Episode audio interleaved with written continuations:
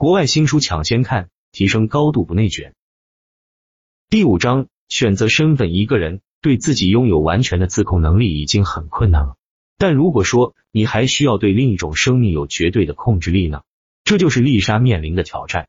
她参加了盛装马步表演比赛，这是一项马术运动，无论是人或者是马，在比赛中都可能会变得非常焦虑。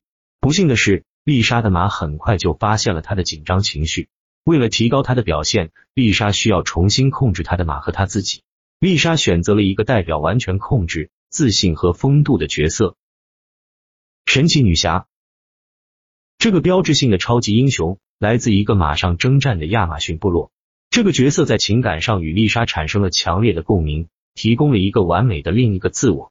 记住，一个有效的改变自我需要一个明确的身份和故事，有许多不同的方法。来创造一个另一个自我，你可以从一个形容词开始，如坚定，然后选择一个代表这种品质的人或动物，或者像丽莎一样，选择一个你已经崇拜的人，一个虚构的人物，艺术家或者历史人物。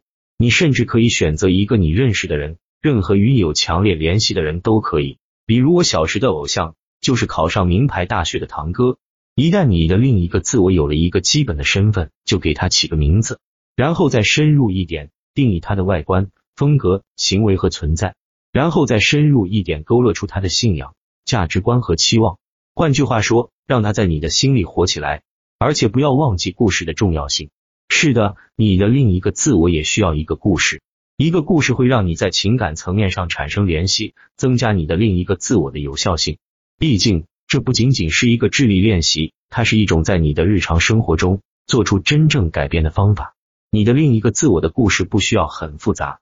事实上，如果它是简单的，可能效果会更好。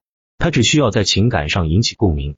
以 J 点 K 点 Rowling 的职业生涯为例，罗琳从一个挣扎的单亲妈妈变成了世界著名的作家。如果你是一个在事业上面临挑战的单亲家长，你一定会发现罗琳的故事很有激励作用。